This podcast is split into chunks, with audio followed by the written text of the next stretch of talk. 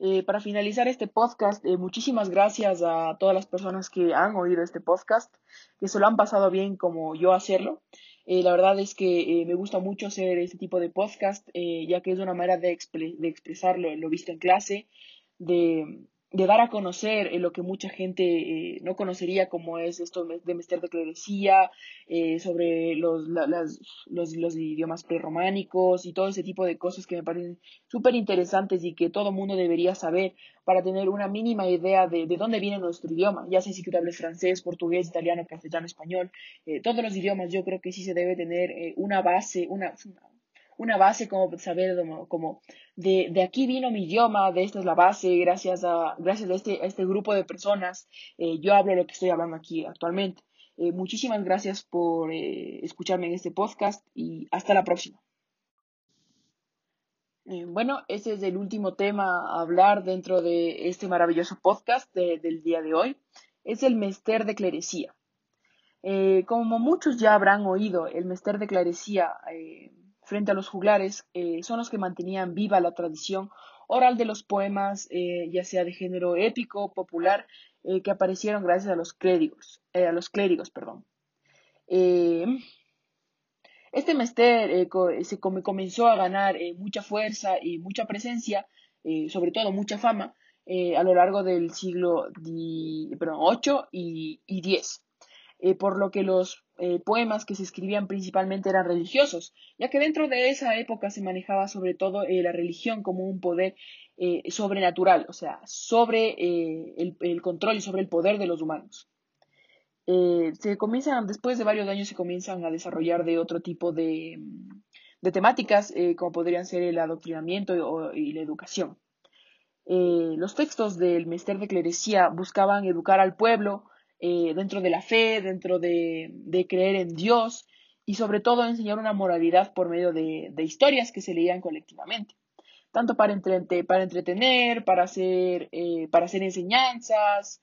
Y este mester de clerecía eh, sustituye, a los juglares por los clérigos, ya que escriben sus textos y aprovechan mucho mejor los recursos lingüísticos que después de un desarrollo, eh, estas obras son mucho, mucho mejor trabajadas en comparación con el Mester de Jularía, por, dar un ejemplo. Estas obras eh, ya llevaban eh, un, tiempo de creación mucho más amplio y sus rimas, las sílabas, en general toda la estructura era mucho más avanzada y eso era lo que demostraba un avance en general para, esos, para esos años. Eh, bueno, otro tema a hablar, uno de los últimos, eh, si no me atrevería a decir el último penúltimo, es el Mester de Juglaría. Eh, este era una agrupación de hombres y mujeres que divulgaban oralmente las creaciones literarias, tanto poemas como lo que vendría a ser un avance en la música, en las canciones, y ellos eran los que componían los poemas llamados cantares de, de gesta. Estos eran unos poemas narrativos en los que se contaba eh, las hazañas de un héroe, es decir, eh, la historia de un héroe, la, vida de un héroe, la vida de una persona importante, ya sea una llegada, una llegada a Dios, un soldado que se ha destacado mucho en la guerra, entre otro tipo eh, de, de, temas. también los cantares de gesta generalmente se caracterizan por tener fórmulas fijas, eh, una irregularidad en la, métrica, eh, un realismo, como lo he dicho antes, eh, eran basadas completamente en la vida o en la historia de una persona, de un soldado. ahora, el principal cantar de la literatura castellana es el poema de Miocid, uno de los más importantes y reconocidos a lo largo de, su historia. El Miocid es un cantar de gesta más extenso y conservado de la lengua castellana.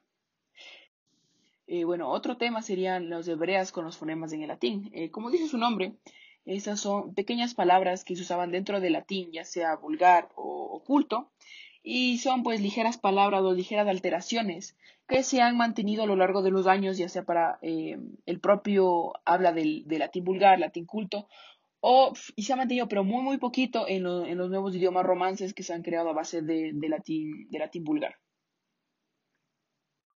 Eh, ahora volviendo un poco más a la historia eh, a lo largo de todos los años de la península ibérica, eh, una cosa a recalcar es la palabra aljamía. término usado por los, por, los árabes cuando tenían el poder dentro de la península ibérica. Esta palabra significaba extranjero y esa palabra poco a poco se fue, se fue adaptando al idioma que se hablaba en la península ibérica. Dentro del mestizaje lingüístico y dentro del al se aplicaba muchísimo cuando otro tipo de civilización eh, venía a la península ibérica. Eh, esta palabra, aunque es eh, creada en sí por los, por los árabes, se terminó quedando como uno de los únicos, se podría decir, recuerdos de aquellos años de conquista por los árabes. Perfecto, ya cambiando un poco, un poco más de tema, en este podcast me gustaría topar un poco el tema de las jarchas. Eh, como muchos sabrán, este es un tipo de poesía que se hablaba generalmente sobre un amor entre un hombre y una mujer, donde las mujeres le expresaban sus sentimientos a sus familiares con respecto a su, a su amor. Eh, las cartas tienen eh, varias características muy, muy interesantes, como sería su duración. Generalmente las, las jarchas no duran de más de 4 a 5 versos y deben tener una rima muy específica asonante, la cual trata de de tener dos palabras con que la última sílaba calce perfectamente.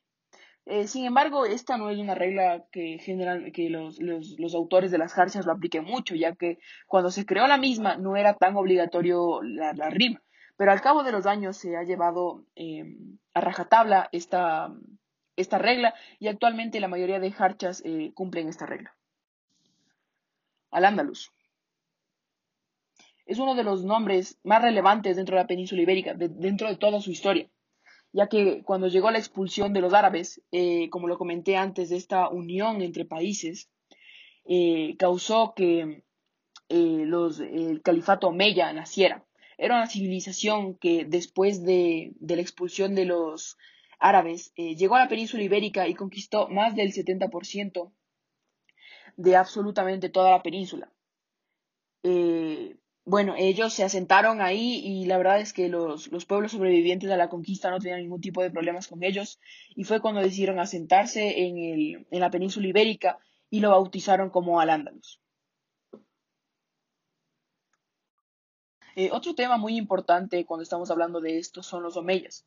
Eh, son un grupo de personas que en un principio eh, tenían la, creencia de que ellos podrían aplicar todas sus costumbres vistas en, árabe, ellos son árabes, eh, dentro de la península ibérica, ¿no? Ellos comenzaron su viaje y por varios años hacia la península ibérica con el fin de poder conquistar todo el territorio o por lo menos una gran parte de él para empezar de cero y aplicar las costumbres árabes que ellos llevaban de toda su vida.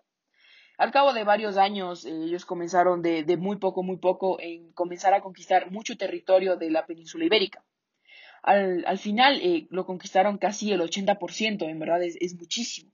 Y claro, cuando ellos comenzaron con su plan eh, de, procrearse y a, los a las nuevas generaciones comenzarles a aplicar las costumbres árabes, los países, los países restantes de la península ibérica hicieron un pacto para ir en contra de los árabes, ya que ellos no estaban muy acostumbrados a ver que el rey, el, que, el, que, el que reine sobre todos, sobre toda la península ibérica sea un árabe. Entonces se unieron todos juntos, eh, se unieron las fuerzas, y en un pequeño descuido de los árabes, ellos lograron casi, casi expulsar y desterrar a todos los árabes de la península ibérica. Al cabo de varios años, eh, eso es lo que se logró. Em, todos los árabes fueron expulsados de la península ibérica, de vuelta a su, ciudad natal. Y bueno, eso es, eso es todos los omeyas. Eh, bueno, eh, ¿qué hablar? Em, los visigodos. Los visigodos, como muchos sabrán, eh, son pertenecientes a los pueblos germánicos orientales y son muy, muy reconocidos por hablar una lengua gótica. También eran muy reconocidos por por ser eh, los, principales contendientes contra los suevos, vándalos y alanos. Y después de esta gran pelea, eh, toda la península ibérica eh, los recibieron con, mucho agrado, pero sin embargo eso no duró mucho, ya que con la conquista de los romanos, ellos tuvieron que firmar un acuerdo con Roma, reducir su perímetro y con mucha suerte se, se, logró, se lograron establecer en Gales, donde eso sería actualmente Suiza.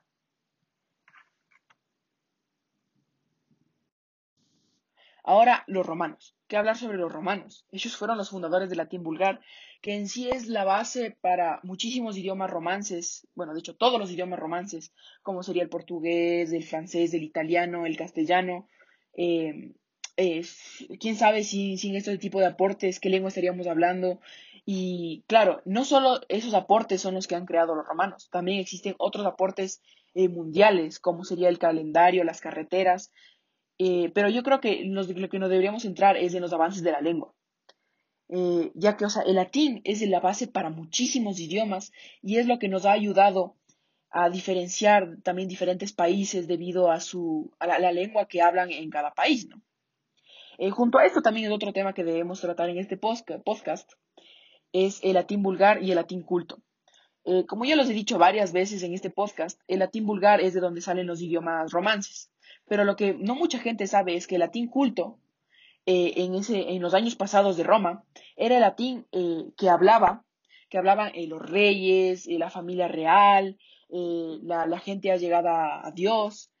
Y muchos pensarán que el latín, el latín culto era el que en verdad debería haber prosperado y debería haber creado todos esos nuevos idiomas pero en verdad no, el latín culto acabó muriendo con la conquista de los árabes en la península ibérica y el latín vulgar, que era el que se hablaba por más personas, fue el que logró sobrevivir y el que es ahora la base para todos estos idiomas. Eh, bueno, eh, como lo he dicho antes, ya que el latín vulgar lo hablaba muchas más personas, eh, muchas más personas, es como es por la razón por la cual eh, llegó a explotar y llegó a, eh, y llegó a ser la base de, del portugués, del castellano y de todos estos idiomas que actualmente los vemos como los más importantes. Feneceos. ¿Qué son los feneceos? Eh, los feneceos son una civilización que a lo largo de varios años su principal objetivo ha sido hacer intercambios con otras civilizaciones. Eh, a lo largo de toda su historia se han estado moviendo alrededor del mundo, alrededor de lo que ellos conocían como su mundo, para eh, promover los intercambios y, sobre todo conocer personas y, traer nuevos artículos a su tierra principal. Un día, cuando se encontraban eh, navegando, llegaron al estrecho de Gibraltar. Y ahí fue donde descubrieron que ese lugar era el mejor para hacer intercambios de todos, ya que podrían hacer eh, intercambios ya sea con el occidente y con el oriente. Y gracias a esto, ellos apoyaban muchísimo a, este tipo de civilizaciones, ya que las cosas que los feneceos llevaban no era muy común eh, para los nativos.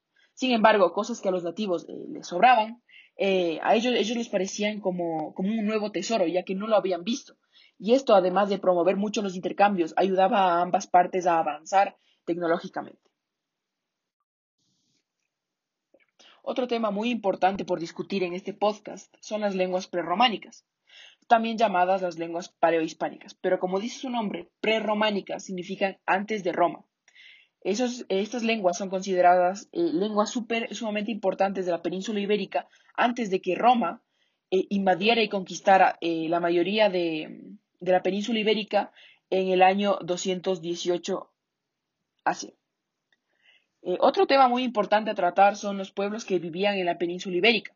Evidentemente, a lo largo de las conquistas, eh, ya sea por Roma, por los árabes o en general cualquier cosa. Pero la base de todo, los tres principales civilizaciones que vivían en la península ibérica son los tarteseos, íberos y celtas. Eh, evidentemente, con la llegada de Roma a la conquista de la península ibérica, los nombres se cambiaron ya no existían, tampoco no se mantenían las tradiciones que, se mantenían en esas tres civilizaciones principales y en general todo cambió, pero es muy importante tener en cuenta que esas fueron las tres primeras civilizaciones en vivir en la península ibérica. Todo empezó en la antigua Roma con el latín vulgar. Como su nombre dice, el latín vulgar era solamente hablado por personas que no tenían absolutamente nada que ver con la realeza, o con, eh, o con Dios o con en sí la religión de, ese, de ese pueblo, en este caso Roma. Ese latín vulgar era solamente hablado por los granjeros, los agricultores, eh, soldados y todo tipo de personas que no tenían nada que ver con la familia real. Eh, todo empezó cuando el Imperio Romano comenzó a conquistar la península ibérica y poco a poco los idiomas se comenzaron a mezclar. Eh, mediante estas mezclas, el latín vulgar se comenzó a mezclar con, otro tipo de idiomas y salieron como resultado eh, varios tipos de idiomas llamados los idiomas romance. como el portugués, el francés, el italiano, el castellano y entre muchas otras lenguas. Sin embargo, lo que nos vamos a centrar en este podcast va a ser en el castellano, nuestro actual idioma y la base para la creación del español. El, nacimiento del español llegó cuando el castellano fue modificado eh, eh, mediante eh, las conquistas, la, invasión a, a América en general, y todos estos ligeros cambios llegó al resultado español. Muy buenos días a todos. El día de hoy, en este podcast exclusivo, vamos a hablar sobre varios temas. Entre ellos estaría la creación de nuestro idioma actual que hablamos en Ecuador, que sería el español, cómo empezó y cómo a través de los años y de la evolución de las lenguas se pudo llegar a crear un idioma complejo como sería el español.